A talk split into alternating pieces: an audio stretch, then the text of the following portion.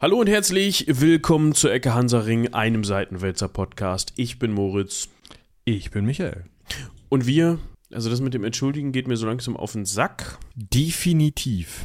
Aber äh, während wir gerade aufnehmen, also während wir hier gerade sprechen, ist Seitenwälzer gerade down. Also, Es kotzt mich an. ja, Ja? um das an dieser Stelle nochmal ganz klar zu sagen, wir bedanken uns 12 Mal bei Robin, der da gerade Und das herzlich. Genau, also ne, es kotzt uns an, dass der Server down ist, dass wir da nichts hochladen können und dass ihr nicht an die Podcasts rankommt. Das kotzt Naja, die uns Podcasts laufen. Also ich guck noch mal gerade. an. Ja gut, die liegen ja auch nicht auf Seitenwälzer Server, ne? Ha. Also Nee, die sind auch down. ja, weil die Verlinkung hm, scheiße. Alle wahrscheinlich. Ja, macht ja auch nichts. Während ihr das hört, also wenn ihr das hört, dann lauft. Falls dann, ihr das hört. Falls ihr das hört, dann läuft der Scheiße. Seitenwälzer Server auf jeden Fall wieder. Das Problem an der Stelle ist, wir wissen momentan nicht so richtig, beziehungsweise Robin weiß momentan nicht so richtig, woran es liegt. Und ich stelle mir das gerade so vor, dass, der, der, dass er in irgendeinem Serverraum liegt, mit, mit so einem Schraubendreher-Set auf Klack, so einem klack, Rollbrett klack, unter klack, so einem. klack. Genau, und, und äh, Kabel zieht. Bella ihm quasi da die, die, ne, die Kabel anreicht und den 13er Schlüssel und was man sonst noch alles so. Heißkleber! Genau. Nee, also natürlich nicht, sondern wir haben die Vermutung, beziehungsweise Robin hat die Vermutung, dass irgendein Plugin da Schabernack treibt, aber er weiß nicht genau welches und jetzt lief es für eine Woche wieder, ohne dass wir wirklich wussten, wie wir es repariert haben. Aber jetzt scheint es wohl gerade wieder kaputt zu sein. Deshalb kam die Folge auch leider erst Dienstagnachmittag irgendwann, weil vorher der Server einfach nicht zum. Also ich habe mit Engelszungen versucht, ihm zu sagen, hier guck mal, eine Folge. Willst du nicht? Aber er wollte nicht. Um es anders auszudrücken, das sind die Vorteile des selber-Hostens, ja. Hat man den Spaß selbst. Auf der anderen Seite ist es dafür halt ähm, kosteneffizienter, ja. Ähm, Ja, das muss man so sagen. Natürlich hat das nicht selber Hosten auch noch etwas andere Vor- und Nachteile, aber das ist halt auch einfach recht teuer, ne? Mm, Ja, also ich meine, eure, eure äh, Zuwendungen sind großzügig, das möchte ich gar nicht sagen. Aber ich glaube, es würde immer noch nicht reichen, um einen Podcast wirklich von vorne bis hinten fremd zu hosten. Gerade so vielleicht, aber dann, ne, dann Aber bist dann du da auch auf Kante genäht. kaufen. Genau.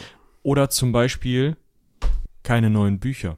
Ja, das stimmt auch. Aus dem wir So. Wissen entnehmen können. Wie gesagt, tausendmal Entschuldigung, uns nervt das auch selber momentan komplett. Wir könnten natürlich zu einem Hoster wechseln, da hätten wir auch noch andere Funktionalitäten, aber momentan ist das eine Milchmädchenrechnung, um das so auszudrücken. Wir hoffen Ja. natürlich, dass es wie die fünf Jahre zuvor auch einfach wieder funktioniert, die nächsten fünf Jahre. So ein Server kann ja immer mal Schnupfen, Husten, wie auch immer kriegen. Dementsprechend, ja, machen wir uns da mal Es keine liegt ja Sorgen. auch- also die Dateien liegen ja beim großen A. Ja, Ne? Also den Dateien passiert sowieso nichts und ja, es ist, es ist eine, eine kurzfristige, wir nutzen die Verzögerung und überprüfen den Luftdruck des Balles. ja, genau. Ja. Sehr schön. So viel dazu. Ja. Falls ihr also die letzte, jetzt kann ich natürlich nicht mal auf Seitenwälzer gehen, um nachzugucken, was wir letzte Woche überhaupt besprochen haben. Äh, aber wir haben äh, tatsächlich Kleidung und Lagerlegen im Mittelalter besprochen. Ich bin ja glücklicherweise sind wir ja Mitglied bei äh, Wispod. Ja, also bei wissenschaftspodcasts.de. Der Player dort funktioniert noch nicht, aber ihr könnt zumindest mal ähm, euch den Player angucken. Also richtig sinnvoll ist es nicht, aber ja. Da habt ihr einen Überblick über die Folgen, falls zu Seitenwälzer nicht funktioniert. Das Problem an der Sache ist, die greifen ja auch nur die Informationen von unserem, also von Seitenwälzer ab und dementsprechend können die zwar wahrscheinlich aus ihrem Cache irgendwie sagen, hier, bitteschön, aber das Abspielen funktioniert dann halt trotzdem nicht. Ja. Ja. Gut, also nicht gut, aber äh, belassen wir es dabei. Haben wir sonst noch Hausmeisterei zu betreiben? Äh, Wir haben da eine Mail bekommen von der lieben Doro. Auf die könnten wir nochmal eben eingehen. Das könntest du gerne tun. Ich habe natürlich meine, äh, mein E-Mail-Konto auf meinem neuen Computer, den ihr gerade nicht hört. Hört ihr das? Geil, oder?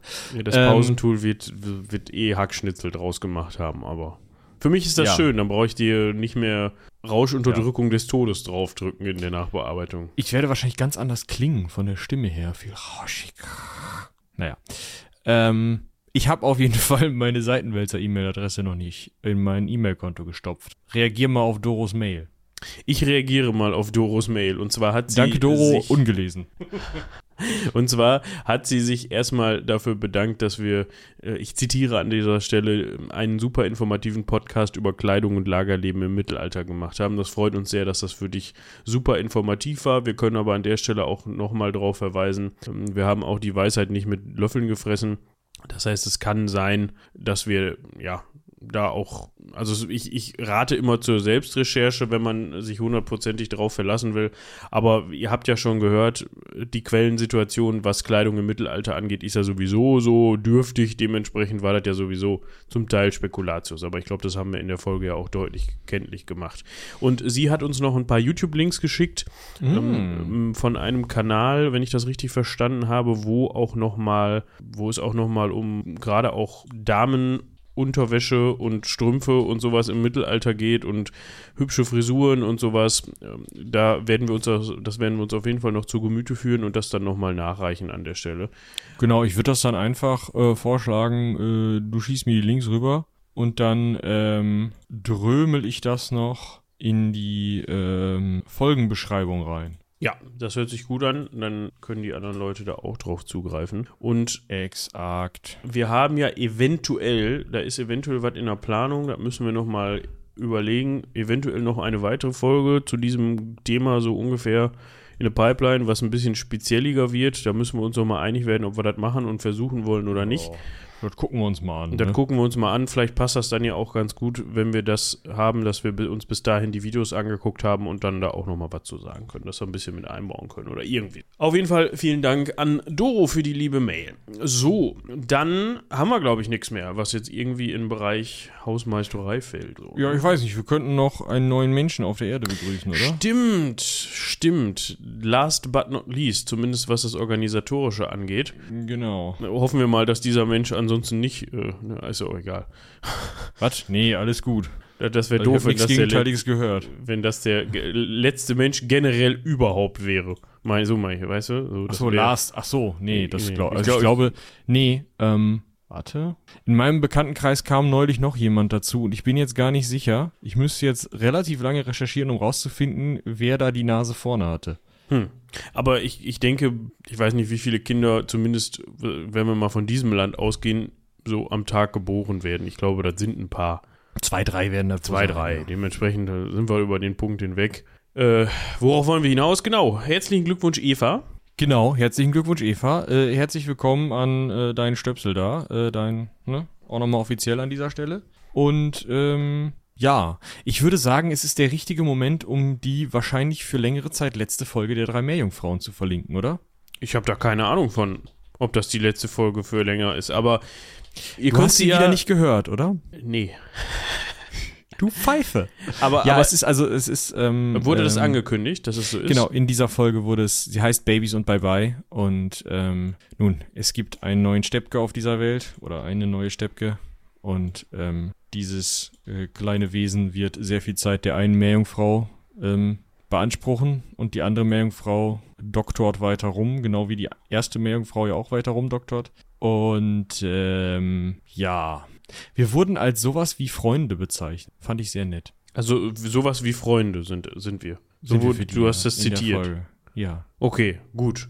Dann hops doch mal rüber, ja? Ins Nass, mhm. wenn ihr, wenn ihr diese Folge hier fertig habt und genau, hört euch die, euch hört euch die letzte Folge der drei Meerjungfrauen an, als wäre es die letzte. ja, also, ne, also ich bin mir doch relativ sicher, dass wenn sich äh, kleine Wesen eingelebt hat, dass wir dann nochmal was von Eva und Anna hören werden. Ihr lest ja auch immer mal wieder auf seitenwälzer.de von Anna, gerade zu den Themen äh, Meeresbiologie und äh, jetzt kommt, glaube ich, auch noch was zum Pride Month bald. Und ähm, Eva ist ja immer so durchaus umtriebig, auch bei uns mal ihre Stimme in, in, ins Mikrofon zu halten. Und ich denke, das wird nicht aufhören, auch wenn dann vielleicht zwischendurch nochmal eine Stimme dazu kräht. Ja, wie machen Meerjungfrauen das eigentlich dann? So, weißt du?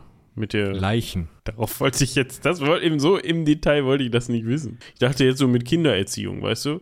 Ob das dann da auch so ist, so von wegen, schwimm nicht zu weit raus oder so. Haben die nicht Kiemen? Ja, nee, es geht ja um die Strömung. Wenn man noch nicht ausgewachsen ist, dann kann man abgetrieben werden oder so. Vom heimischen Riff. Ja, gut, dass du das nochmal nachgesetzt hast. Ähm. Eieieiei, ey. Ich glaube, das ähm, müssten wir selber fragen. Also, Ja, gut. vielleicht sollte man da eine Meeresbiologin. Ich weiß nicht, könnte. Ja. Also Das ist, das ist passend, wenn die Meerjungfrau selber auch gerade Meeresbiologin ist.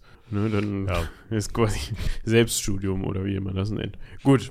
Ich glaube, bevor wir uns noch weiter in den in Ich das gerade sagen, Kopf und Haifischbecken, Kragen sind ne, weg, ne? Also. Das Haifischbecken, da, da klappern schon die Zähne von den Haifischen und fliegen Ja. durch die Luft und die Piranhas sind auch schon da. Dementsprechend beschäftigen wir uns äh, mal lieber mit Dingen, von denen wir zumindest ein bisschen mehr Ahnung haben. Also du musst da ja voll Ahnung von haben. Ich meine, du bist immerhin Legionär. Ich bin Legionär, genau. Und äh, da hast du schon Oder Legionelle. Ich hoffe, ich bin Legionär und nicht Legionelle. also ich glaube, also zuweilen waren römische Legionäre, glaube ich, auch nicht besonders beliebt, aber ich würde doch sagen, grundsätzlich beliebter als Legionellen, oder? Ich meine, damals hatte man den Vergleich noch nicht, weil ich nicht glaube, dass man damals die wusste, was Bekanntschaft mit Legionellen, also persönlich mit Namen, haben die wenigsten gemacht damals, glaube ich. Ja, vielleicht mal, die haben wahrscheinlich, der eine oder die andere hat wahrscheinlich Das Kontakt korrekt, damit ja. gehabt, aber mh, ja, gut. Aber bevor wir jetzt hier äh, weiter in Legionellenwitze ein, ne? Ich ähm, verlinke euch mal einen langen Text aus Kalkriese, also einmal von archäologieonline.de. Es geht um den Schienenpanzer. Ich weiß gar nicht, wie viel wir da in der Folge, äh, in unserer 200. Folge drüber erzählt haben oder 250 oder was das war. Ich glaube Ähm, gar nichts oder nur so ein nee, wir durften Nebensatz. noch nicht, glaube ja, ich. Wir ja, durften noch nicht. Aber auf jeden Fall ist es jetzt so, dass ähm, der äh, ein Fund dort in äh, Kalkriese getätigt wurde und ähm, dort ein Schienenpanzer eben jetzt mittlerweile zur Ausstellung gekommen ist. Und dieses Ding müsste jetzt, ich suche gerade, wo diese. Da, Cold Case, der Tod eines Legionärs, heißt die Ausstellung. Sonderausstellung vom 10. Juni bis 5. November geht dahin. Da ist dieser Schienenpanzer, den wir damals relativ exklusiv sehen durften. Äh, Jedenfalls in unserer, in unserer Vorstellung war das für uns relativ exklusiv. Aber ich glaube, es war schon irgendwie exklusiv. ja, also dass man da, also wir waren da schon im Labor zum Wiederherstellen. Ist auf jeden Fall einer von zwei Schienenpanzern von römischen Legionären der Welt, die überhaupt gefunden wurden. Einer, der wahrscheinlich bei der Varusschlacht, ähm, naja, abgelegt ist das falsche Wort, anbehalten wurde, kann man vielleicht sagen, weil der Typ, der ihn anhatte, war dann tot da drin und ist da drin verrottet und jetzt ist der Schienenpanzer noch da. Also man musste den Typen da nicht einzeln rauskramen. Das ist schon mal ganz gut. Nur ich wollte da jetzt noch mal kurz, bevor wir uns jetzt hier weiter in Legionäre und andere Schlachten und auch noch andere Staaten äh, verkriechen, können wir doch noch mal eben hier den Rückgriff auf äh, unsere Varus-Schlachtfolge und eben diese wunderbare Ausstellung, die ich mir auch noch reinziehen werde, äh, machen. Also ich habe schon schwer Bock, mir dieses Teil mal, ja gut, aus ein bisschen weniger Nähe anzugucken, als ich schon getan habe. Ja. Aber in einer, in einer anderen, leicht Darstellungs- anderen Darstellungsform und auch in einem, leicht anderen Zustand. Wir können an der Stelle immer nur wieder darauf verweisen, dass man natürlich da jetzt keinen, wie bei so einem Reenactment, wo wir wieder beim Thema sind, getragenen Schienenpanzer sich angucken kann. Also erstmal für alle, die komplett überhaupt nicht wissen, worüber wir reden. Es geht um einen, eine römische Rüstung, wenn man so möchte, einen römischen Eine. Lorica segmentata mit den Sinne. Genau, und nicht um ein Panzerfahrzeug, das auf Schienen ruppt, ne? Also, Oh, stimmt. um da irgendwelchen Missverständnissen vorzubeugen. Äh, Schienen nennt man das Ding nämlich, weil der aus diesen einzelnen Schienensegmenten besteht. Genau, aus Metallschienen sozusagen. Ja. Und Das ist das Ding, was die bei Asterix in, immer anhaben. Ja, das passt ziemlich gut. Gut. Also, falls ihr in der Nähe seid, geht doch gerne mal zu dieser Ausstellung. Wie gesagt, du verlinkst das dann ja bei uns in Ja. den Quellen, wenn man sich da mehr zu angucken möchte. Und jetzt, wo wir gerade schon wieder bei den Römern sind, das hat ja einen Grund, dass wir da eben mit angefangen haben, machen wir auch gleich ausnahmsweise, was heißt ausnahmsweise, seit langem mal wieder mit den Römern weiter. Und zwar haben wir noch ein Thema bisher sträflich ausgelassen. Wer häufiger mal einen Asterix-Film gesehen hat, also es geht nicht darum, dass man die immer wieder guckt, sondern mehrere davon vielleicht mal gesehen hat, dann hat man diesen Namen des Ortes, um den es heute geht, doch hin und wieder schon mal gehört, würde ich sagen. Ja. Wer ähm, meinem Musikgeschmack nahe ist, hat diesen Namen auch schon mal gehört. Okay. Ja, es gibt, ich habe das auch schon verlinkt, ha, im Vorhinein, äh, ein wundervolles Lied der Band, der schweizerischen Band Elovaiti, das da Alesia heißt. Stimmt, das hattest du mir beim letzten Mal schon, das heißt empfohlen, aber du hattest gesagt, dass es das gibt. Das habe ich immer noch nicht gehört. Sträflich. Ein feines Lied, also wenig Growling für deine Ohren, schön gesungen, viele lustige Instrumente, kann man sich mal geben. Ja, gut. Ja, also wir sprechen heute über Caesar, also Gaius Julius, De Bello Gallico, Buch 7d, die Kämpfe, die Schlacht bei und um Ali. Genau. Dum, dum, dum. Jetzt fragt ihr euch Alesia. Ich habe ja lange gedacht bei diesen dämlichen Anspielungen da bei Asterix und so, dass Alesia das heutige Paris ist. Das ist nicht der Fall. Ja, wenn man sich damit noch nicht so beschäftigt hat, könnte man das meinen, hat aber miteinander tatsächlich relativ wenig zu tun.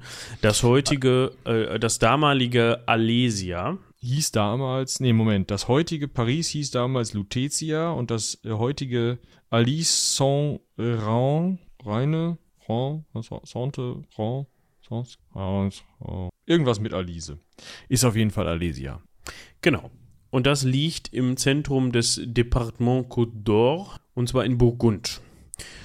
Also Frankreich. Aber in Nordburgund. Genau, in N- Nordburgund.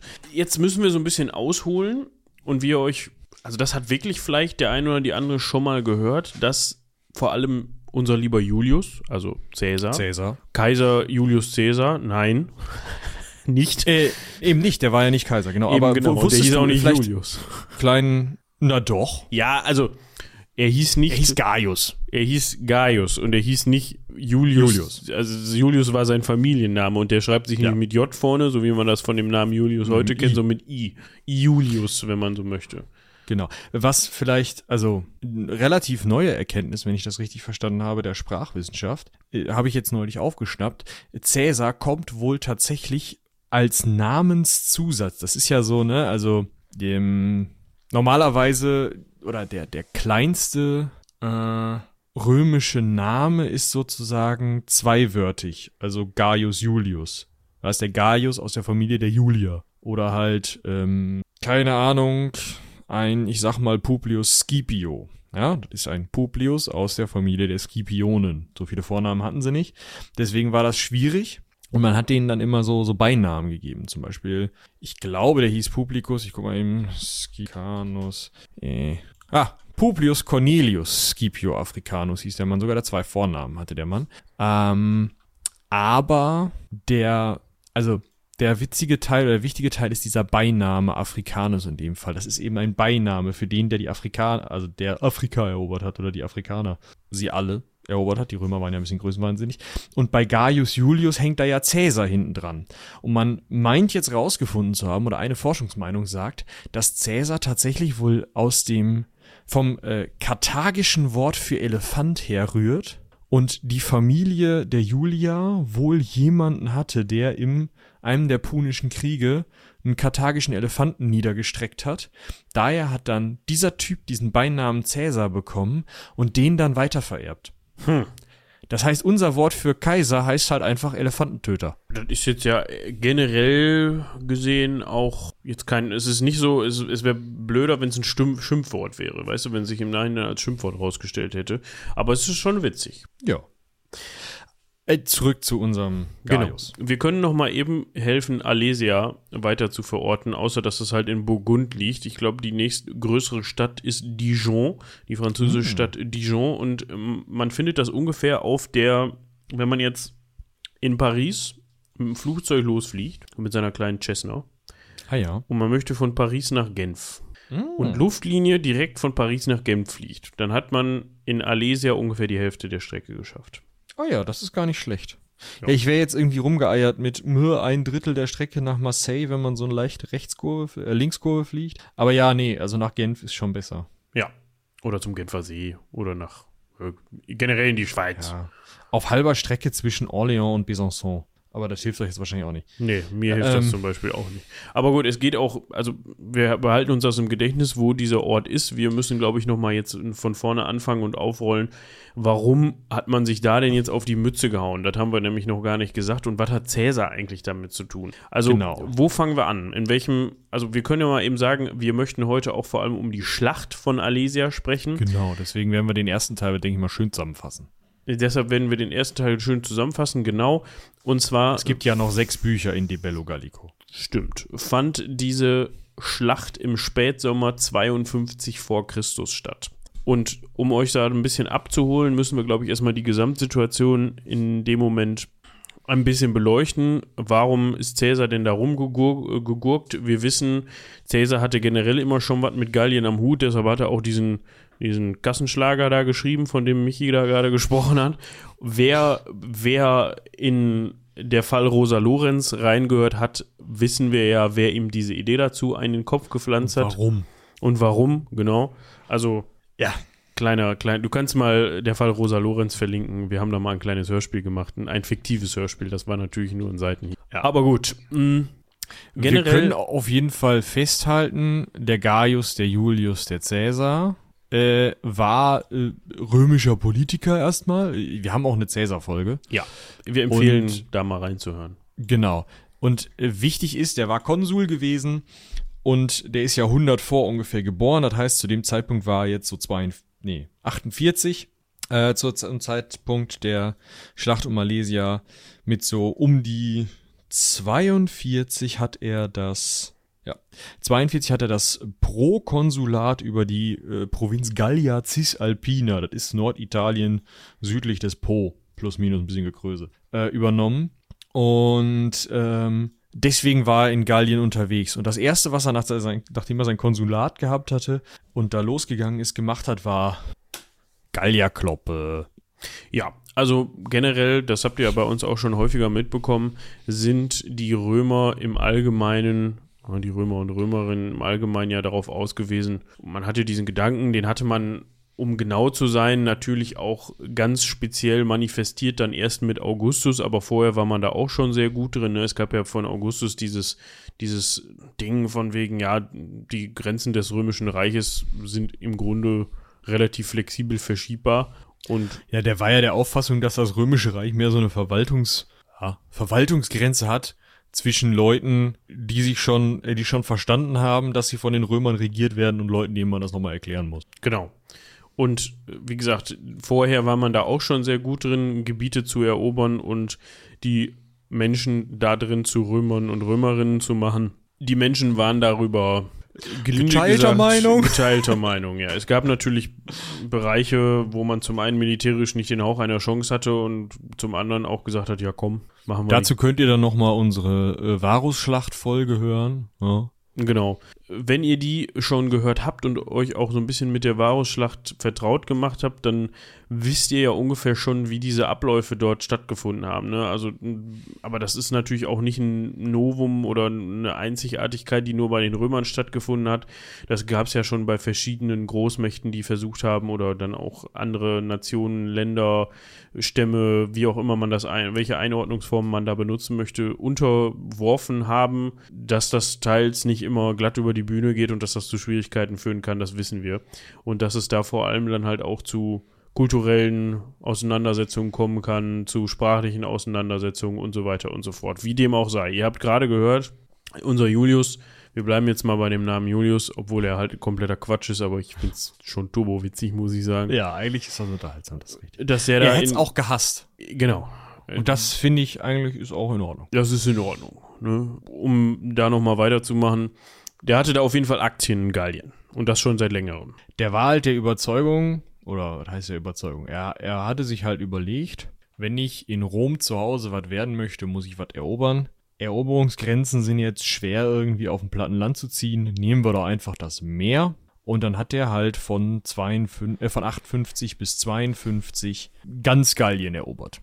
Also tatsächlich ist er wirklich ähm, durch Mittelfrankreich gegangen, hat da alles aufgeräumt, hat das heutige Belgien äh, bis zum Rhein, mh, ja, auch komplett unterworfen, hat jeweils die dort ansässigen Stämme, die alle nicht besonders untereinander einig waren und deswegen nacheinander bekämpft werden konnten, immer entweder bekämpft oder dadurch, dass er halt den ersten Stamm, so ich sag mal die Helvetier, ja, die haben also die Helvetier wollten, ähm, waren nicht Bundesgenossen der Römer, wollten ins Land von Bundesgenossen eindringen. Das hat er zum Anlass genommen, um loszuschlagen, hat als erst die Helvetier platt gemacht.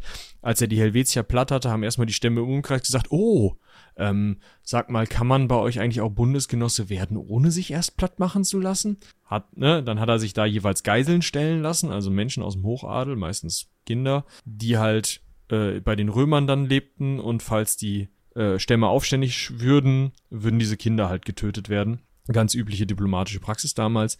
Äh, das hat er sich halt von mehreren Stämmen stellen lassen, bis dann wieder ein Stamm kam, der gesagt hat, dann hat er wieder ein Schwert rausgeholt, pff, so, dann hat er wieder Geiseln aus dem Umfeld bekommen. Und das hat er halt, wie gesagt, das hat er bis zur äh, Kanalküste gemacht, bis zur Atlantikküste.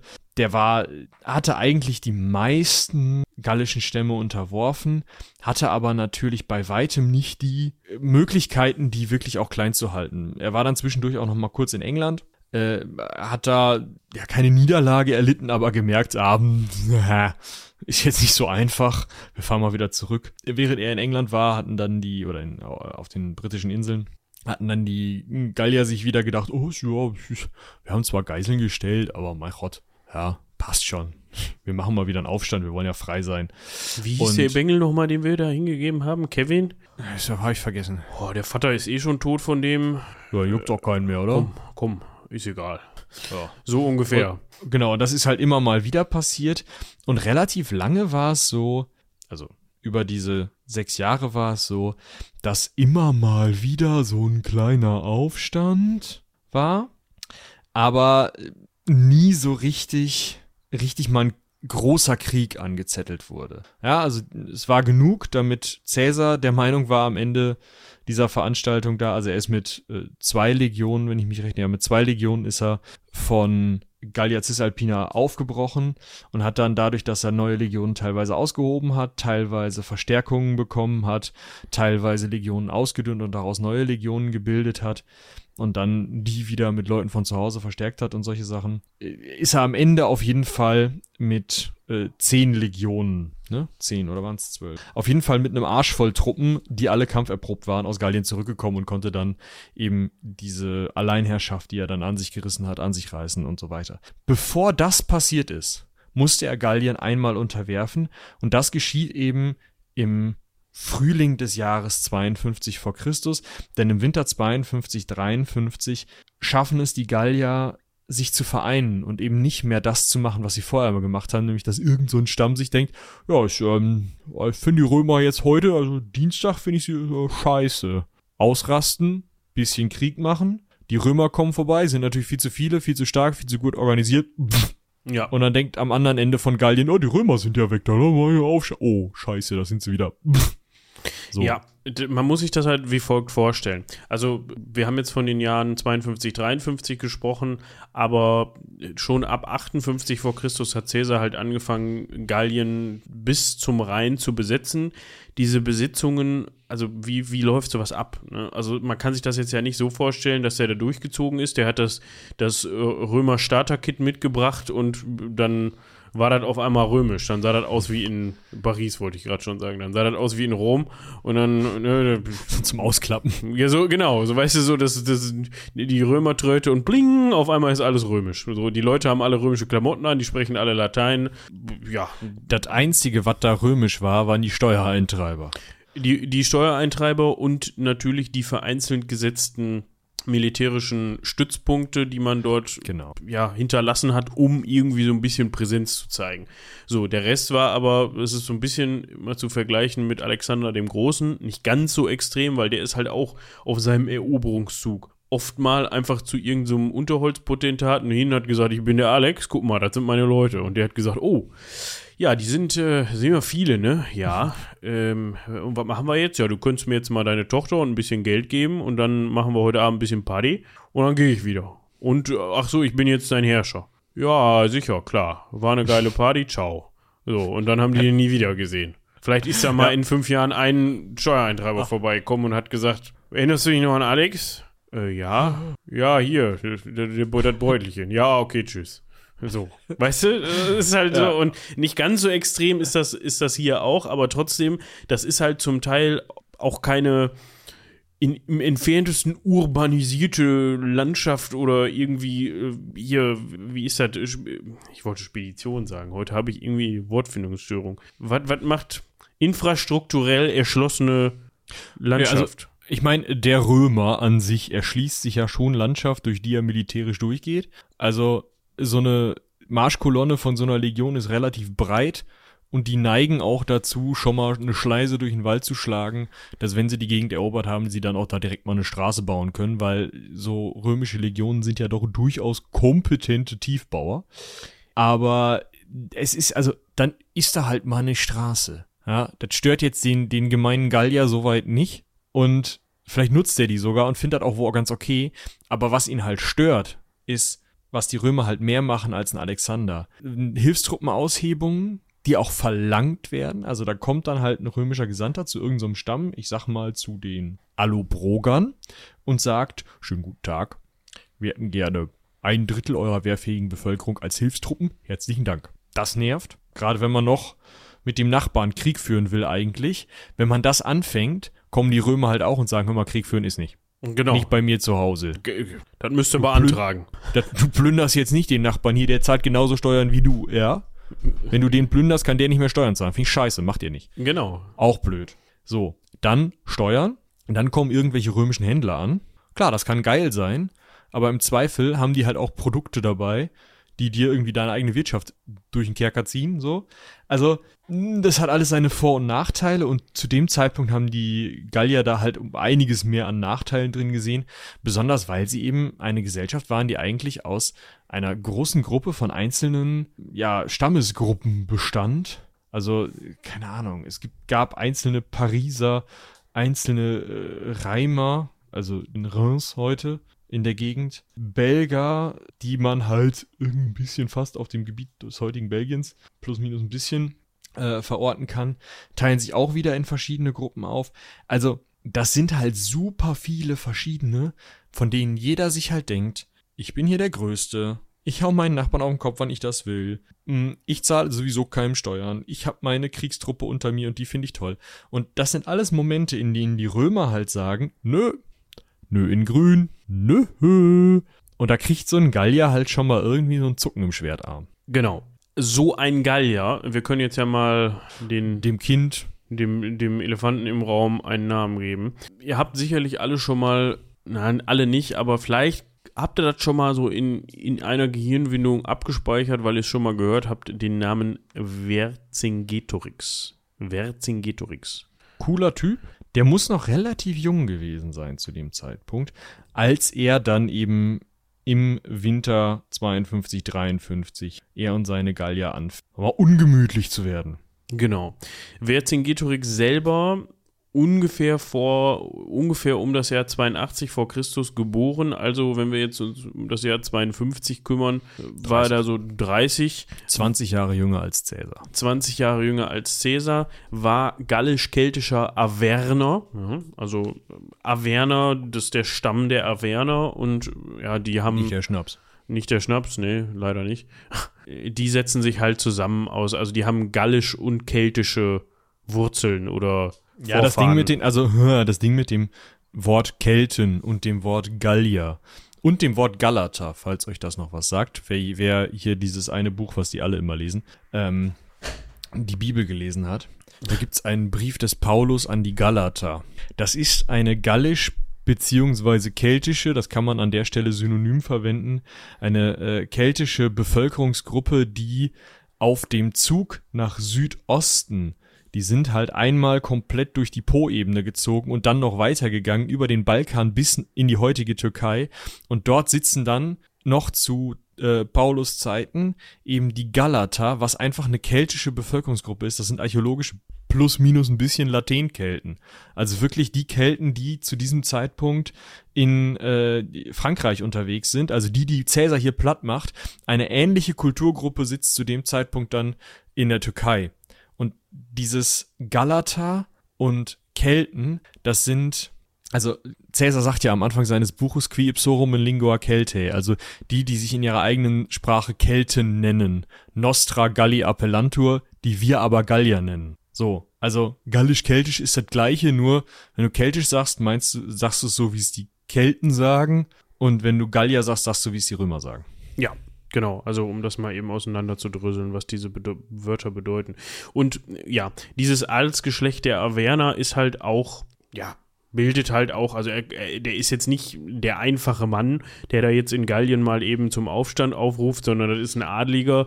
Sein Vater wollte vor, wollte König werden, ne? vor ihm hat er nicht geschafft, ist dabei hops gegangen, also sein Vater, der hieß äh, Geltilius äh, sogar. Natürlich. Natürlich. Und Vercingetorix muss, um das an dieser Stelle nochmal festzuhalten, zu seiner Zeit schon eine eindrucksvolle Persönlichkeit gewesen sein. Der konnte wohl vor allem halt auch reden und das war sein großer Vorteil. Er konnte dann so viel reden, dass ihm dann doch der ein oder andere gegen die Römer hinterhergelaufen ist. Aber wir fangen nochmal im Jahr 52 vor Christus an Dort hat sich nämlich im heutigen Orléans etwas zugetragen. Also um das nochmal festzusetzen, wir haben jetzt vorher, ja, also eigentlich ist, sind die Römer so halbwegs etabliert da. Ne? Man hatte sich eigentlich jetzt, äh, es gibt so ein paar Das Bundes ist eigentlich der Zeitpunkt, wo Asterix spielt. Es ist eigentlich Ganz Gallien. So. Ich glaube, ich, ich glaube, es gibt sogar einen Asterix-Comic mit, Comic mit Vercingetorix, oder? Ja, Der taucht glaub, da sogar mal auf. Ich glaube, es spielt gerade nach, äh, nach ähm, Vercingetorix, Asterix, weil ich glaube, der, der schmeißt irgendwie seine, seine Klüsen dann halt äh, irgendwie am Anfang von Asterix der Gallier vor Cäsars Füße oder so. Aber nagelt mich nicht drauf fest. Der Punkt ist, also Gallien ist zu großen Teilen römisch besetzt.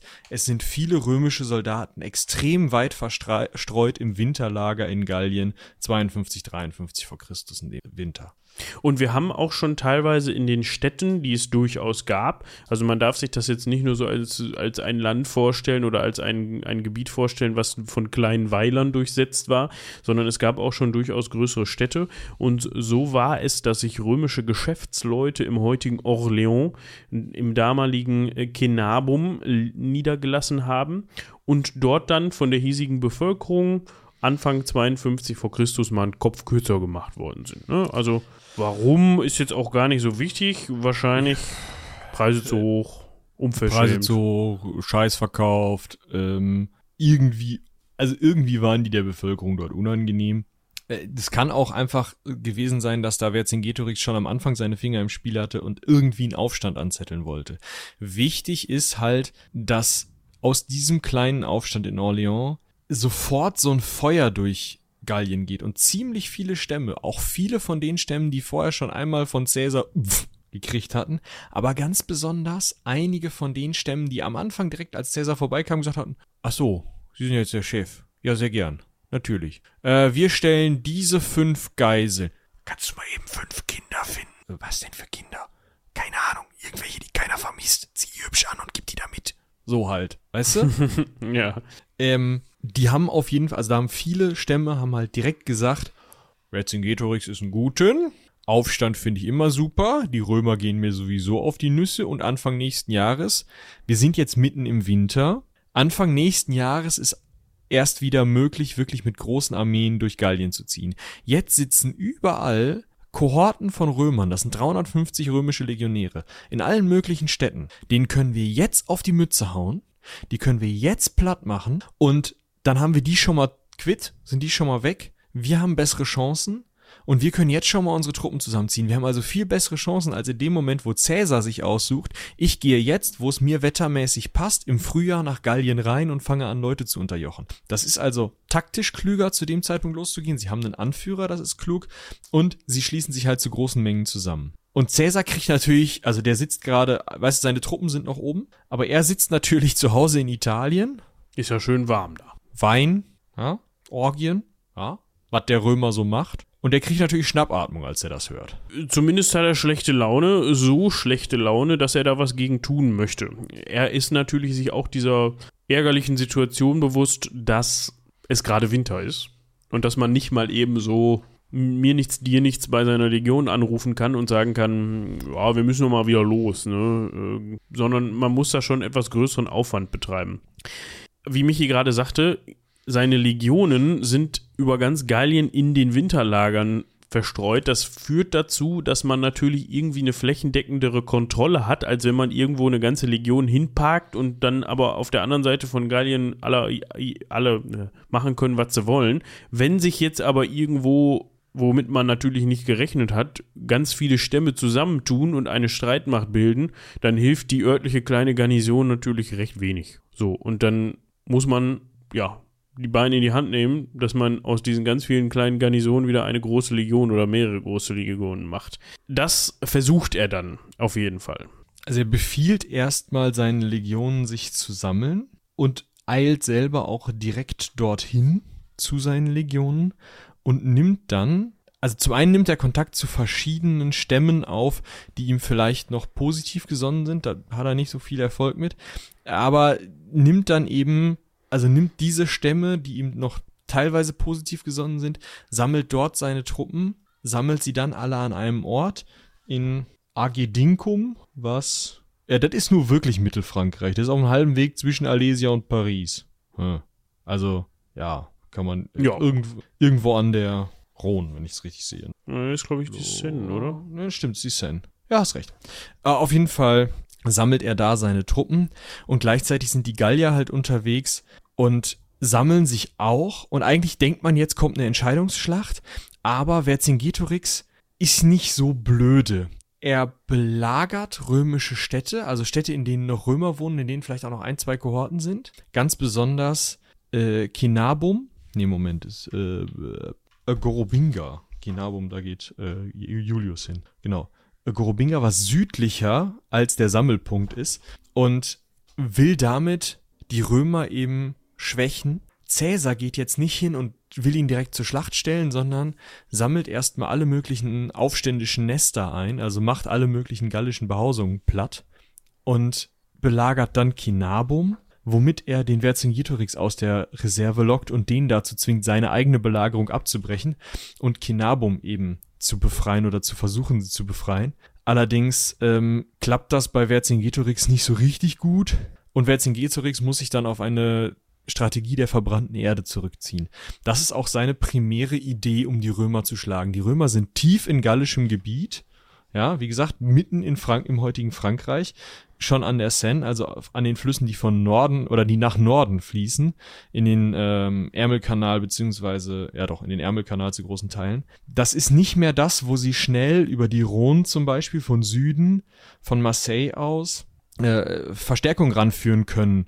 Nicht das, wo sie groß ausgebaute Straßen schon haben oder so. Es ist nicht in der Nähe ihres Gebietes. Und die Idee von Vercingetorix ist jetzt natürlich, da südlich dran vorbeizuziehen und die Römer von den Römern abzuschließen, äh, abzutrennen und damit sie halt dann erst zur Feldschlacht zu stellen, wenn sie eine schlechte Versorgungslage haben. Weil Vercingetorix weiß eins, Vercingetorix weiß ganz sicher, er hat zwar massenmäßig wesentlich mehr Truppen, aber von der Struktur her sind die römischen Soldaten wesentlich besser aufgestellt. Die römischen Soldaten sind noch nicht die Legionäre, die wir in unserer Legionärsfolge beschrieben haben. Ja, Leben als Legionär habe ich euch auch verlinkt, sondern das sind etwas weniger stark ausgerüstet, noch nicht mit diesen eckigen Schilden, etwas längeren Schwertern, wahrscheinlich nicht unbedingt zwei Pila, sondern nur einem eben Wurfspeer, der vielleicht auch noch nicht diese Technologie hat, dass der sich verbiegt, wenn er auf ein Schild auftrifft. Ähm, wahrscheinlich sind sie mit Kettenhemden und nicht mit Schienenpanzern ausgestattet, aber trotzdem sind die Römer wesentlich strukturierter und disziplinierter, als es die keltischen Truppen sind. Was natürlich eine riesen Achillesferse der Römer ist, ist ihre Kavallerie und das merkt man dann auch, weil es tatsächlich Vercingetorix gelingt, einen, ja, eine Schlacht zu, zu provozieren, bei der sie zumindest, äh, also zumindest 700 römische Soldaten und 46 Centurios töten können. Das ist schon ein ziemlicher Sieg. Das findet statt in Vercingetorix Heimatstadt, also auch nochmal weiter im Süden in äh, Gergovia heißt die. Genau, Und- Gergovia. Ja, äh, dort kommt es tatsächlich dazu, dass, dass er diese, dass Vercingetorix diese Stadt besetzt hat. Ja? Also er hat dann, mh, also um das, um das, wir befinden uns tatsächlich auch äh, jetzt schon im Frühjahr. Es wird also langsam wärmer. Es gab viel hin und her, muss man dazu sagen. Und eigentlich, Michi hat es gerade schon gesagt, diese Taktik der verbrannten Erde war halt Vercingetorix für Vercingetorix eigentlich so der Schlüssel. Ja, er hat sich gedacht, okay, wir sind so, die, die Römer sind so im, im feindlichen Gebiet und wenn wir jetzt hier ganz Gallien vereinen, dann dagegen diese Macht kann ja eigentlich keiner bestehen. Und Dementsprechend macht man bei euch zu Hause alles kaputt, brennt mal alles nieder, dann haben die auch nichts mehr zu essen. Und so geht es dann eine Zeit lang hin und her. Die Römer schaffen mal Erfolge, ne? da kann man unter anderem eben die Belagerung von Avaricum nennen, wo ein ziemliches Massaker veranstaltet worden sind. Also viele der Bewohner sind getötet worden. Aber andersrum ging es den Truppen auch wohl dann schätzungsweise nicht mehr so gut. Also das war zumindest das, was Vercingetorix dachte. Und so kommt es dann eben zu dieser, dieser Belagerung, wenn man so möchte. Also erstmal nimmt Vercingetorix eben die Stadt Gergovia ein, beziehungsweise besetzt. Seine Heimatstadt besetzt ja, sie dann wieder. Besetzt ja. sie dann wieder und befestigt sie, um das einmal so auszurücken, und wird dann von den Römern belagert. Wir haben ja bei der Folge Moritz wird Legionär schon mal so ein bisschen was über die militärischen Taktiken der Römer gesagt, also wie die belagern. Die machen ja, die bauen ja immer ganz gerne irgendwelche Klamotten. Und trotzdem hat Cäsar relativ bald festgestellt, ja gut, äh, das wird hier keiner. Der will sich dann zurückziehen. Also tatsächlich hat er dann sozusagen verloren. Ja, er sagt, es gibt keinen und sagt dann, gut, aber bevor wir uns zurückziehen, nehmen wir jetzt hier nochmal so ein, so ein Kastell, was die Gallier vor ihre Stadt gebaut haben, um so erste Angriffe ein bisschen zu schwächen. Das nehmen wir jetzt noch ein, so als Geste des guten Willens, damit die äh, Legionäre nicht so scheiße drauf sind, damit sie denken, sie haben gewonnen und ziehen ja. mit einem Sieg ab. Und moralisch natürlich auch für die Gallier, damit, damit die auch nicht denken, äh, wir haben jetzt hier aber gewonnen. Und das muss man auch noch dazu sagen. Vorher war seine Taktik eher so, wir teilen uns auf. Er hatte vier Legionen mhm. tatsächlich einem Legaten von sich unterstellt, der woanders unterwegs war. Und das war so der Zeitpunkt für ihn, wo er, wo er festgestellt hat, oh fuck, das ist ja wirklich ein Aufstand von beinahe ganz Gallien und nicht nur so einzelne Stämme, die dann mal mehr oder weniger zusammenarbeiten. Und um da nicht das Gesicht zu verlieren und in die Zukunft zu denken und als Verlierer aus der Sache zu gehen bei diesem, bei diesem taktischen Rückzug in äh, Gergovia, denkt er sich, komm, die Hütte da vorne, die nehmen wir noch und dann geht's aber zurück, ne? Wir müssen uns mit den anderen Legionen wieder vereinigen, damit wir stärker sind. Das Ding war jetzt, seine Leute so jausen, Attacke und haben das auch geschafft. War überhaupt kein Problem. Das Problem war, sie haben dann nicht zugehört. Ja, wenn du erstmal schon mal dabei bist und das so einfach war, diese Hütte da ja. einzunehmen, dann kannst du dir die Burg auch gleich vorknöpfen, ne? Ja, so rennst du mal bis vor die Mauern. Ja. Vor. Darauf liegt die Betonung. Ja, reingekommen sind sie dann nicht und so war es für die Römer auch ziemlich verlustreich. Mm, das war dann weniger, also wenn man sich die Truppenstärken anguckt, mit denen man da unterwegs war, denkt man sich, hm, aber das hat man sich nicht gedacht. War gestern spät. Nee, stimmt eigentlich gar nicht. Doch. Geht eigentlich, ne? Doch, da war ich im Bett, Hilfe 1.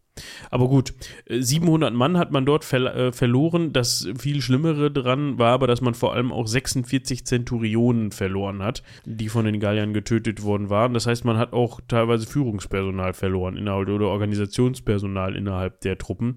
Und genau das, was man, was Caesar eigentlich nicht wollte, dass er als Verlierer dasteht, tritt ein. Nämlich das war für die Gallier schon ein großer Erfolg, oh. dass man da, und das war auch militärisch gesehen einer der, der größten, wenn nicht der einzige Erfolg, den man bis dahin erlangen konnte.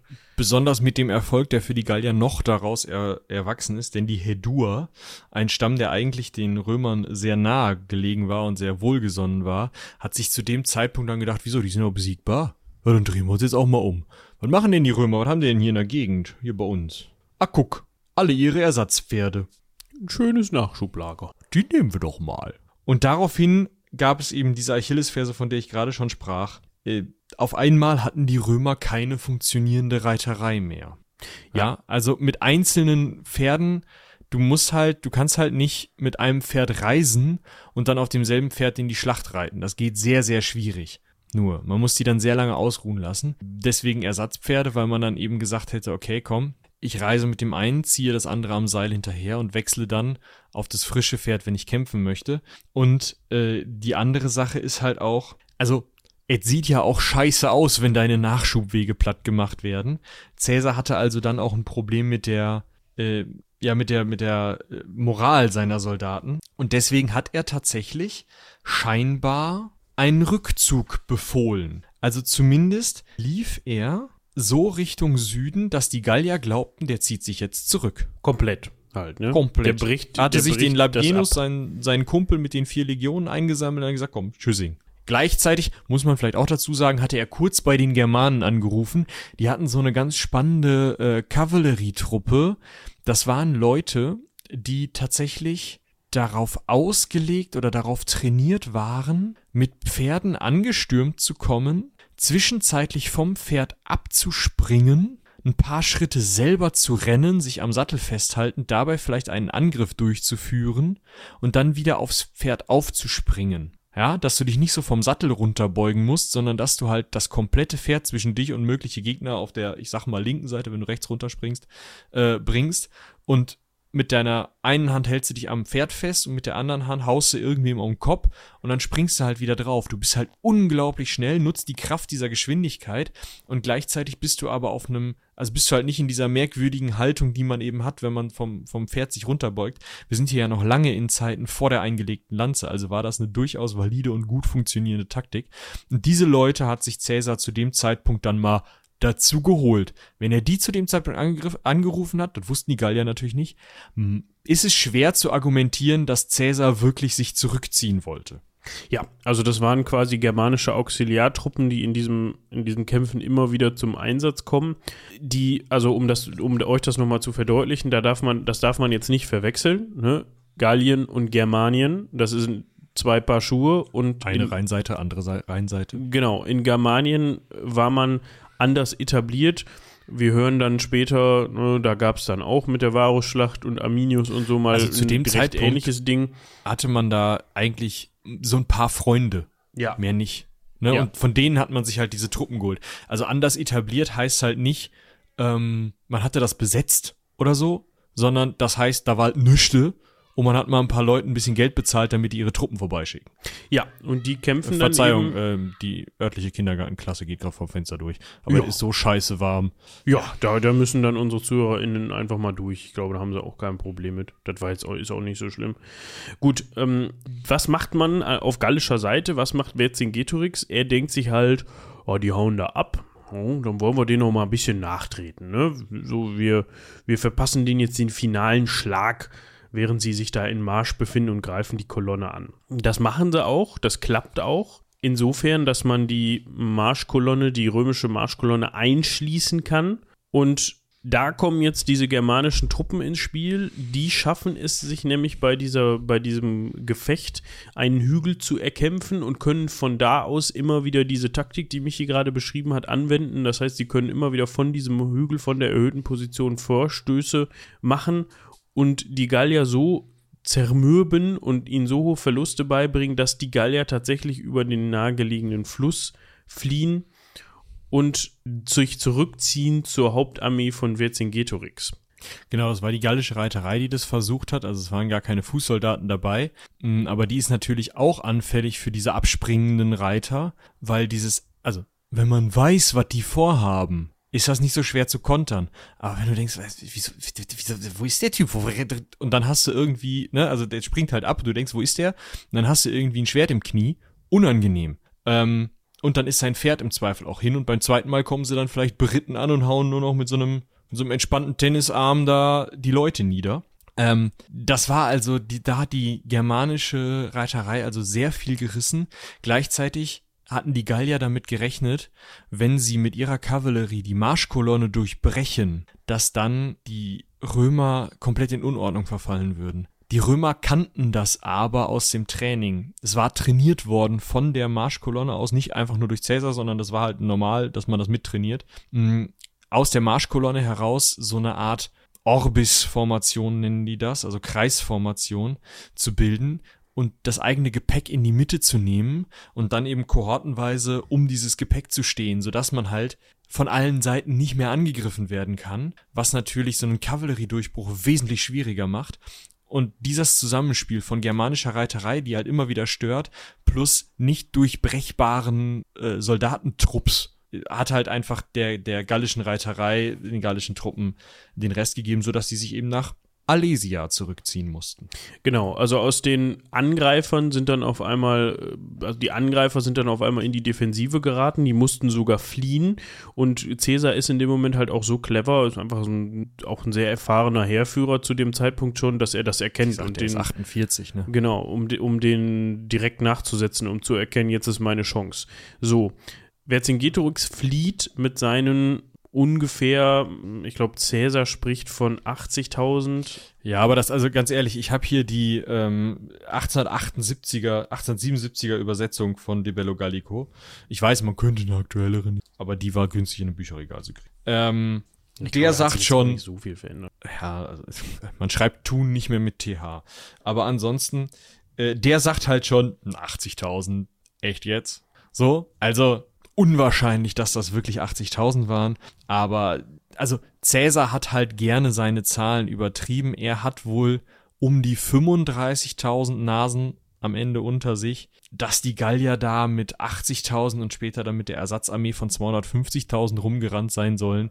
Ob man jetzt gleich eine Null immer streichen muss, glaube ich auch nicht. Aber wenn man das mal halbiert und dann nochmal halbiert, ist man, glaube ich, irgendwo in einem gesunden Zahlenbereich. Ja, ich habe was von 20.000 gelesen. Also hierbei handelt es sich um das Heer, das zu dem Zeitpunkt, äh, wo, zu dem die Kavallerie dann zurückkehrt, von dem die Kavallerie Teil ist und das dann halt von Caesar nach Alesia gejagt wurde. Warum Alesia?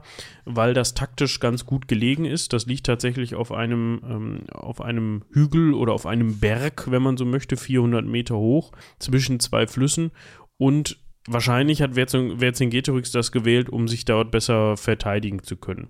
Und Caesar denkt sich, ja gut, wir sind Römer, wir bauen gerne, also bilden wir einen Belagerungswall um das gesamte Alesia. Das heißt, der, Vielleicht der lässt eine Mauer bauen. zwei. Ja, Ähm, dazu kommen wir jetzt. Genau, vielleicht kann ich das ja jetzt mal äh, zitateweise hier vortragen. Und zwar, wie gesagt, ich habe diese 1877er Übersetzung von einem Max Oberbeirer. Ähm, steht nicht dran, was der vom Beruf, aber er war in Berlin als das. Auf jeden Fall ähm, übersetzt er wie folgt.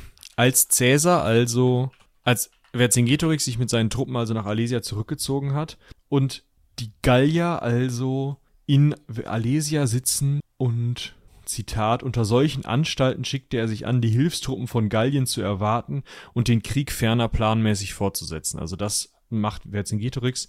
Er wartet also auf Unterstützung hier in Alesia und sagt, ja gut, die Römer sind zu viele, ich verschanze mich jetzt hier, bis die Leute mir zur Unterstützung kommen. Und jetzt kommt, was mit Caesar passiert. Caesar schreibt von sich selbst in De Bello Gallico in der dritten Person, also wundert euch nicht. Also Buch 772.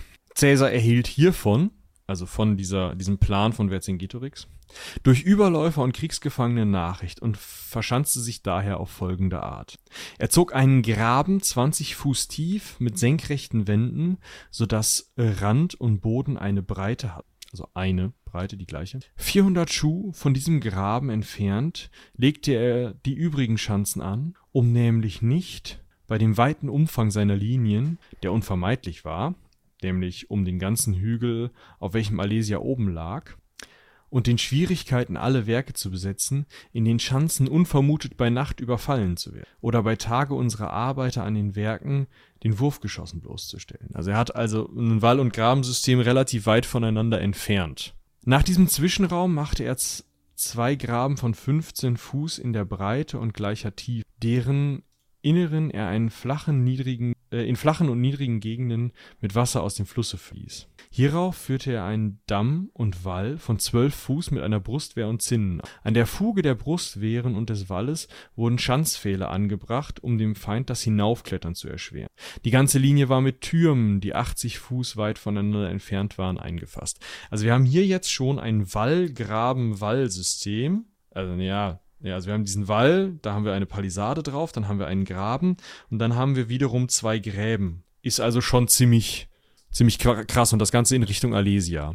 Dann mache ich mal eine kleine, kleine Aussparung. Genau, und dann gibt es nämlich noch ein paar kleine freundliche Überraschungen. Und zwar, vor diesen Gräben wurden dann Gruben von drei Fuß Tiefe in schiefen Reihen über Kreuz wechselnd hintereinander gegraben.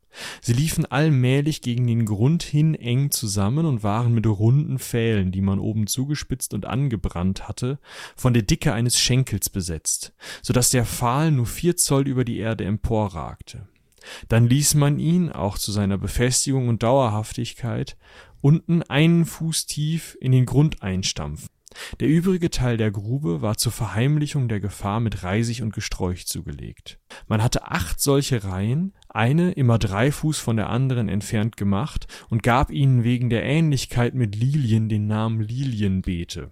Ja, also man hat, ich, äh, bei äh, Dingens Stronghold Crusader heißen die Dinger Mördergruben. Also ein Loch mit einem spitzen Pfahl drin, wo ein bisschen Reisig drauf liegt. Und davon, was waren's? Acht Reihen. Also richtig unangenehm noch zwischen den Gräben, dass man da wirklich jede Annäherung verhindert hat. Das Thema Lilienbeete kritisiert übrigens unser Herr Obermeier, Oberbeirer. Ähm, er sagt zum Thema Lilienbeete, der Vergleich scheint etwas gesucht. Beide sind unten eng und oben weit, in der Mitte steht ein Pfahl empor.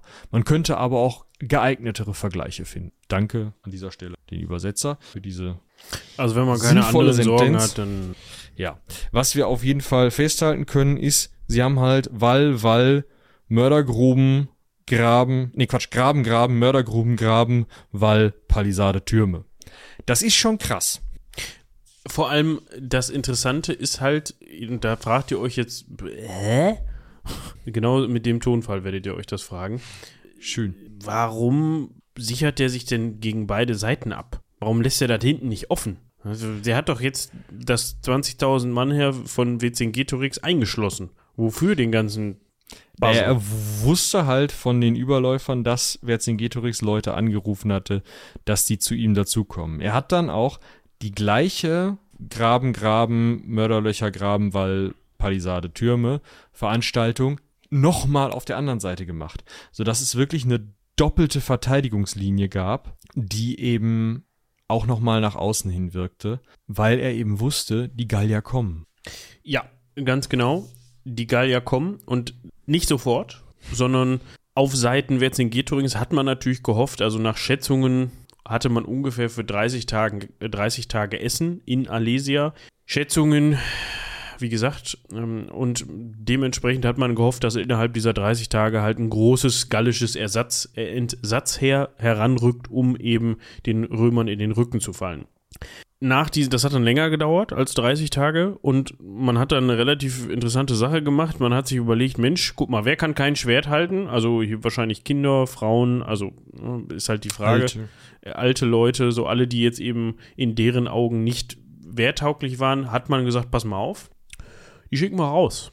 Geht mal, da ist die Tür, tschüss. So, und die sind dann über diese, durch diese Todeszone, wenn man das so nennen möchte, durch und sind dann zu einem römischen Kastell, also zu dieser römischen Verteidigungslinie, haben gesagt, äh, äh, Hunger und äh, und die Römer so, äh, nö. Er hat zwei Daumen und ist nicht sein Problem. G genau. Julius Caesar. Exakt. Und die Überlieferung sagt dazu nichts mehr. Also es wird gesagt, ja, Cäsar hat es auch nicht reingelassen. Und was dann mit denen passiert ist, ja. Ja, das Ding ist, das ist nach 30 Tagen passiert. Ich glaube, nach 32 oder 31 Tagen äh, waren dann die, also fast gleichzeitig waren dann, war dann das Ersatzheer da. Was dann mit diesen Leuten da im Niemandsland passiert ist, wird einfach gar nicht überliefert. Es kann also gut sein, dass die einfach wieder in die Stadt zurück durften, weil dann war ja das Ersatzheer da, äh, Entsatzheer da. Kann aber auch genauso gut sein, dass die Römer gesagt haben, oh, habt ihr wohl gelitten, nicht? Und dass die dann während der viertägigen Schlacht da verhungert und verdurstet sind. Weiß man nicht. Ist auf jeden Fall, also sch- schon Cäsar findet das scheiße von Vercingetorix. Und das auch zu Recht. So. Ja, ich meine, Vercingetorix fand das auch, glaube ich, scheiße, dass Cäsar die nicht aufgenommen hat, aber pff, ja, ja. ist, ist dann halt so, ne? So, wir haben jetzt von diesem Entsatz her gehört, was da kommt. Und das war tatsächlich doch wesentlich größer. Also, das war Das- zumindest wesentlich größer als das, was Vercingetorix in äh, Alesia hatte. Caesar spricht da von 250.000 Mann. Inzwischen würde ich mal sagen, so 50.000 kommt da eher hin. Ja, also es waren auf jeden Fall so viele Leute, dass die Gallier der Meinung waren, die brauchen vier äh, Befehlshaber für diese Truppen. Also, das müssen schon ein paar gewesen sein. Aber ja, ich gehe auch mal 50.000. Aber das sind halt alles auch Spekulatius. Ne? Also das Ja. wirst du niemals rausfinden, weil Cäsar hat einfach irgendwelche Zahlen benutzt. Ja, der hat ja nicht gezählt. Der hat seinen Leuten ja nicht gesagt, ja, zählt mal durch. Ja. Wie auch. Das sind halt Schätzungen und er hat sie dann nochmal übertrieben, damit es für ihn ein bisschen cooler aussieht. Ähm, Die kommen jetzt auf jeden Fall von außen. Und Ja. als erstes denkt man sich, ja gut, ne? Da ist der Römer. Der hat sich da so schön zwei so Sandburgen gebaut, eine innen, eine außen. Mein Gott, wir, wir sind 250.000, jedenfalls wenn er zählt. Oh, Knüppel in der Hand. Feste drauf, nicht? ja, also es kam dann schon einen Tag später zur, glaube ich, zu, äh, zur ist- viertägigen Schlacht. Genau, zur Entscheidungsschlacht, die aber vier Tage dauert. Ja. Zu einem ersten Angriff kann man vielleicht sagen, der von innen und außen geführt wird. Ja, also von außen heißt es halt, und die innen hören, denken sich, ja, Ja, dann. du hattest ja keine Möglichkeit, irgendwie das zu koordinieren. Du musst halt dich darauf verlassen, dass du anhand der Geräusche oder anhand der Gewohnheiten, so nach dem Motto, ja, wie würde der denn jetzt wohl angreifen? Ja, wahrscheinlich im Morgengrauen, jetzt als Beispiel. Ja, ja, wir hören da so Geräusche. Ja, komm, dann lass auch los. Und was man zu der römischen Seite aber sagen muss, dass man auch da eins der größten römischen zwischen 50 und 70.000 Mann, ich glaube, Cäsar spricht von 70.000 Mann, äh, dass man eins der größten römischen Heere hatte, die jemals unterwegs waren, so in, in also äh, auf die gesamte römische Dauer gesehen. Natürlich nicht was die römische, was die Stärke der, Römi- äh, der gesamten ähm, römischen Armee angeht, sondern auf einem Haufen. Und das, das liegt auch einfach unter anderem daran, dass das oft gar nicht nötig war, dass man so viele Soldaten, so viele ja. Legionen zusammenziehen musste. In dem Fall war es aber so. Und was man auch dazu sagen muss, das waren alles Leute, die super erfahren waren, äh, erfahren waren. Das heißt, die waren alle super kampferprobt, die, die waren alle schon wahrscheinlich relativ äh, Die hatten ja diese ganzen Gallieraufstände, diese ganzen Ja. einzelnen Gallieraufstände in den sechs Jahren zuvor. Zu irgendeinem Zeitpunkt dieser Aufstände ist jeder von diesen Menschen dazugekommen. Die einzigen, die noch nicht, zu diesem Zeitpunkt noch nicht mehr als eine Schlacht unter Cäsar erlebt hatten, waren die germanischen Hilfstruppen, diese Laufreiter. Und die wussten schon, was sie taten, weil die waren, also eigentlich ist diese, diese Laufreiter-Taktik ist halt mal entstanden, weil die halt gerne mal über den Rhein gehoppt sind oder zu einem Nachbarstamm gegangen sind und da einen erschlagen haben und dann noch was gegriffen haben, wieder aufgesprungen sind und Abfahrt. Na? Ja, Also die konnten das auch, was sie da taten. Und die hatten jetzt auch nicht so viel, ja, also äh, die waren jetzt nicht so in Schlachtordnung und ähnlichem erprobt und aufgestellt, wie es die Römer waren, brauchten das aber für diese Kavallerietaktik auch einfach. Nee. Und wieder spielen die eine entscheidende Rolle. Die haben nämlich Ausfälle gemacht aus diesen, oder es gab gesonderte Reiterlager. Die haben eben Ausfälle aus diesen Reiterlagern gemacht und haben es so geschafft, eben die, die Entsatztruppen, die gallischen, wieder häufiger zurückzudrängen. Und wenn man so möchte, scheiterte es unter anderem auch eben an der Koordinierung. Ne? Also klar. Zwischen, zwischen Vercingetorix drinnen ja, und äh, Vercassivellanus, einem Cousin oder wie unser äh, 1877er Übersetzer schreibt, Schwestersohn Ja. von, äh, nee, einem Neffen oder Schwestersohn von Vercingetorix, genau. ja. Ähm, Also wir müssen jetzt nicht den genauen Schlachtverlauf skizzieren.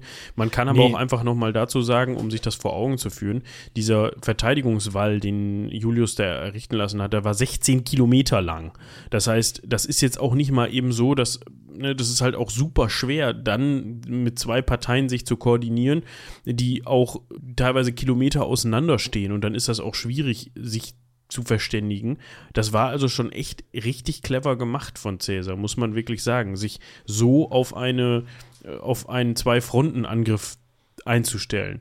Und Genau. so, so kam es halt immer wieder zu verschiedenen Einzelschlachten, Einzelkämpfen äh, an diesen vier verschiedenen Tagen. Aber letzten Endes, und das finde ich ganz witzig, scheiterte man vor allem auch an diesen römischen Geländeaufbauten. Genau, das große Problem war nämlich, also man denkt ja jetzt, ja, ich auf meiner Strategiekarte hier bei diesem hochhistorischen Spiel Age of Empires, ich würde das ja sehen und dann würde ich von hinten und von vorne an der gleichen Ecke angreifen, ja, und zwar an der schwächsten. Und dann wäre der Drops in dem Sinne auch gelutscht. So. Das konnten die Gallier halt nicht, wie Moritz gerade schon gesagt hatte, sondern die haben an verschiedenen Stellen angegriffen, die mussten von innen schauen, was ist die für sie günstigste Stelle und von außen mussten sie eben auch schauen, was die jeweils günstigste Stelle ist. Und es war nicht die gleiche, denn für die Stelle, die für die äußeren Gallier die günstigste Stelle war, was sie auch am vierten Tag versucht haben, von einem Hügel herab anzugreifen, der nicht mehr innerhalb dieser römischen, dieses römischen Verteidigungsringes liegt, so dass sie eben von oben ihre Wurfwaffen auf die Gegner schmeißen konnten, anstatt wie sonst immer unten zu stehen und die hochwerfen zu müssen. Diese Stelle lag aber so blöd an einem Fluss, der von innen die Verteidigungsanlagen der Römer nochmal zusätzlich geschützt hat, dass Vercingetorix von innen diese Stelle nicht angreifen konnte, sondern an einer ganz anderen Stelle, wo das so nah an der Stadt war, dass sie von dort aus eben passend angreifen konnten, ähm, angegriffen hat, sodass die eben im Nordwesten und im Süden gekämpft haben. Nordwesten kam die, der Angriff von außen, im Süden von Alesia kam der Angriff von innen.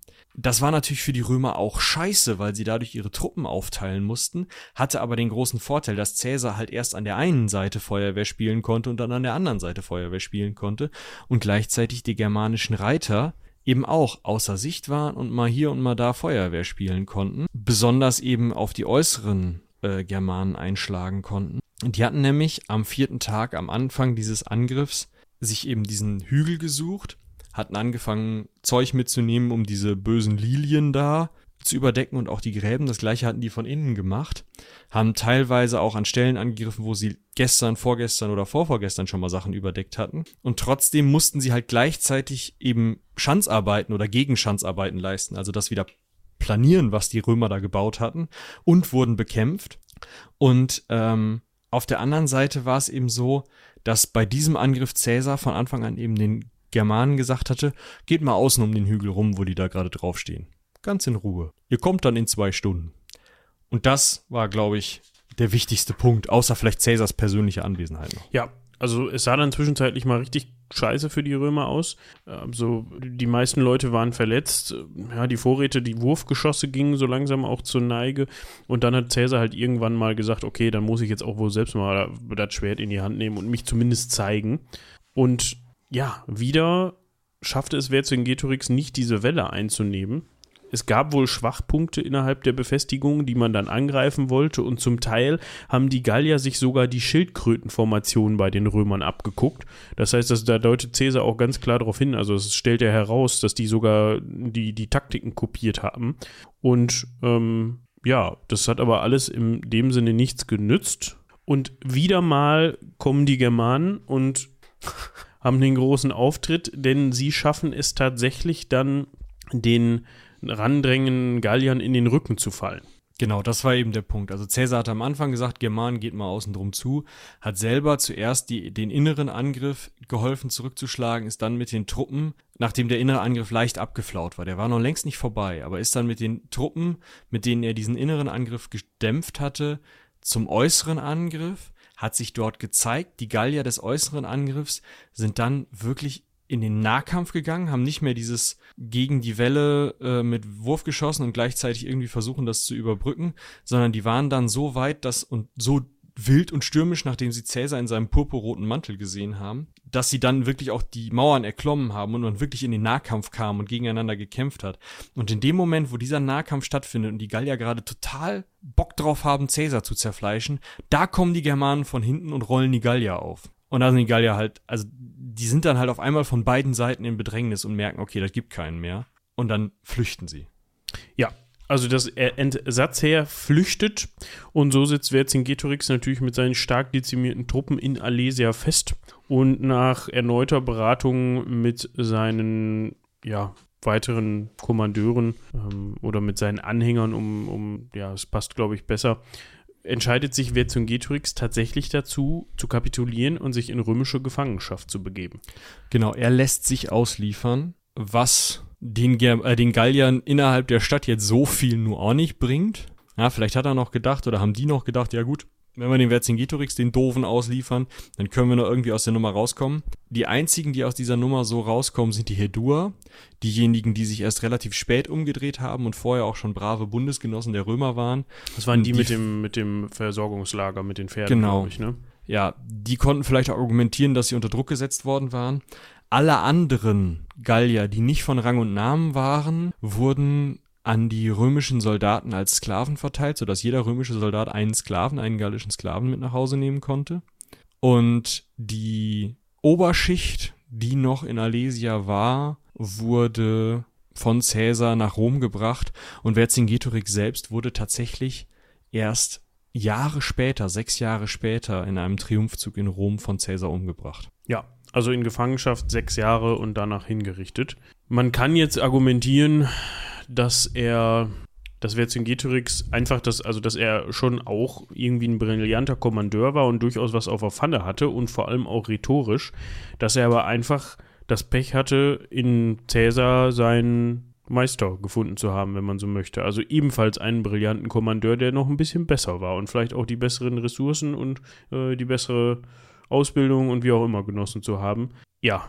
Die besseren Truppen wahrscheinlich ja. auch. Ja, ja. Und wie man auch sagen muss, die besseren Verbindungen, weil dieses, diese germanischen, diese germanische Kavallerie, diese Reiterei hat ja mehr als einmal, ja, den Tag gerettet, wenn man so möchte. Also das war schon eine sehr gute Idee, die Jungs mitzunehmen. Ja, also über römische Hilfstruppen können wir vielleicht gleich nochmal kurz ein Wörtchen verlieren. Ja. Ja, und das war die Schlacht von Alesia und das war dann auch das Ende von Vercingetorix so wird dann, glaube ich, ein Schuh draus, wenn man das nächste Mal von Alesia hört und deshalb findet man auch in Asterix häufiger mal die, in den Asterix-Comics häufiger mal die Verweise darauf, weil das für die Gallier natürlich eine Schmach in dem Sinne war. Ne? Das war halt die Schlacht, wo man gegen die Römer entscheidend auf den Sack bekommen hat und wo dann auch klar war, der Aufstand ist durch. Und wenn man sich dann anguckt, wie Gallien in kürzester Zeit wirklich römisch wird und äh, später war ja Gallien auch die Provinz eigentlich, die äh, am schnellsten oder am, am deutlichsten romanisiert war. Also es, es gab dann sogar so weit, ging dann sogar so weit später, also wesentlich später, ich glaube, das war dann Jahre, 150 Jahre ja, später. dass, dass jeder äh, freie also das war 300 Jahre später. Ja, genau, das war 300, also es war dann im, im Endstadium des römischen äh, äh, Reiches, dass jeder freie Mann in, in Gallien den römischen Bürgerstatus bekommen hat. Und das war einzigartig. Klar, es gab irgendwo anders auch nochmal römische Bürger, aber dass man das so flächendeckend gemacht hat. Und nach dieser Schlacht kann man wirklich fast sagen, das war so einmal äh, das Römer Starterpack mitgebracht. Genau, also nach 150 Jahren, um das noch kurz aufzuklären, sind dann halt gallische Adlige tatsächlich in den Senatorenstand erhoben worden in Rom. Das ist ähm, auch nochmal eine, ein Novum zu dem Zeitpunkt. Ja, das hat man sonst nur mit, mit italischen und vielleicht ein paar Griechen. Um nochmal kurz was zu den gallischen Hilfstruppen zu sagen, nicht den gallischen, den römischen Hilfstruppen zu sagen. Diese germanischen Reiter waren nur eine äh, Truppe, die die Römer halt einfach von außerhalb zugeführt haben.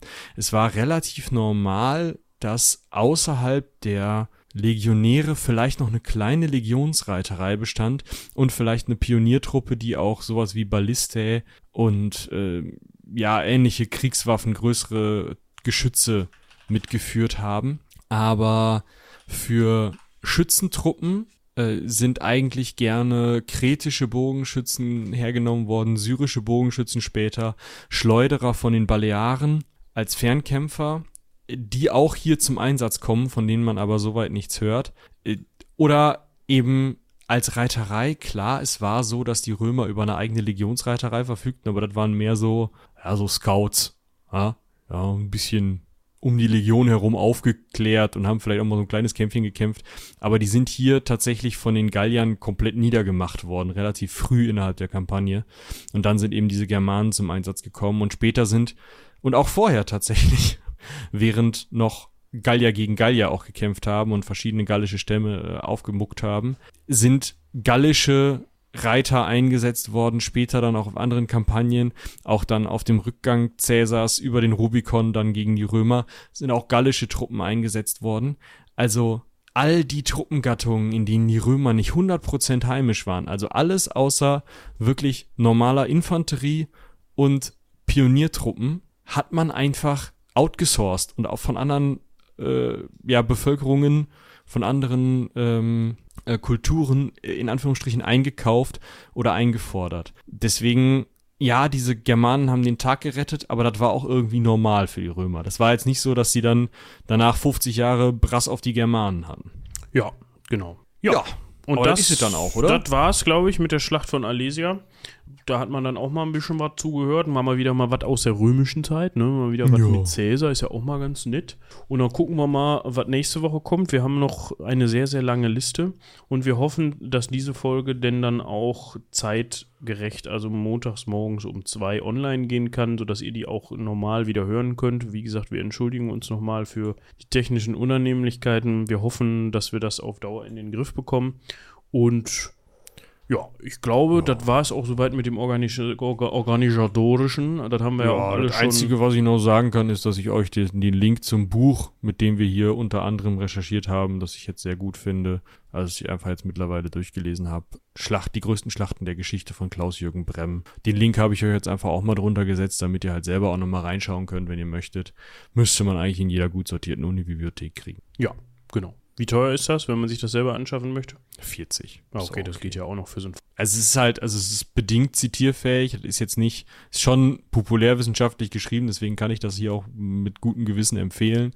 Äh, hat natürlich dafür seine Schwächen, aber äh, wenn ihr jetzt nicht gerade eine Hausarbeit über die Schlacht von Alesia schreiben wollt, kann man sich das mal gut geben. Also es ist gut recherchiert, es ist halt in Also ist- Teilen äh, nicht so sehr fußend oder nicht so sehr belegt anhand der aktuellsten Forschung. Also es, es fehlen einfach einige Belege und Fußnoten. Da ist er halt einfach sehr, Ja, da war einen anderen Anspruch, ne? Also ja, sehr populärwissenschaftlich einfach, Ja, genau. Aber das ist jetzt kein, also nicht, dass ihr jetzt irgendwie da hellhörig werdet, ähm, das ist, da steht jetzt kein Quatsch drin oder sowas. Das nee, nee, genau. Also ich habe es auch nochmal überprüft, so ist das nicht, aber Ja. es ist eben, ähm, ja, es, ist, es lässt sich halt für ein Fachbuch oder Semi-Fachbuch gut lesen. Ich sag mal, das ist so ein bisschen besser als so eine Geo-Epoche oder so und die sind auch schon äußerst gut recherchiert. Ja.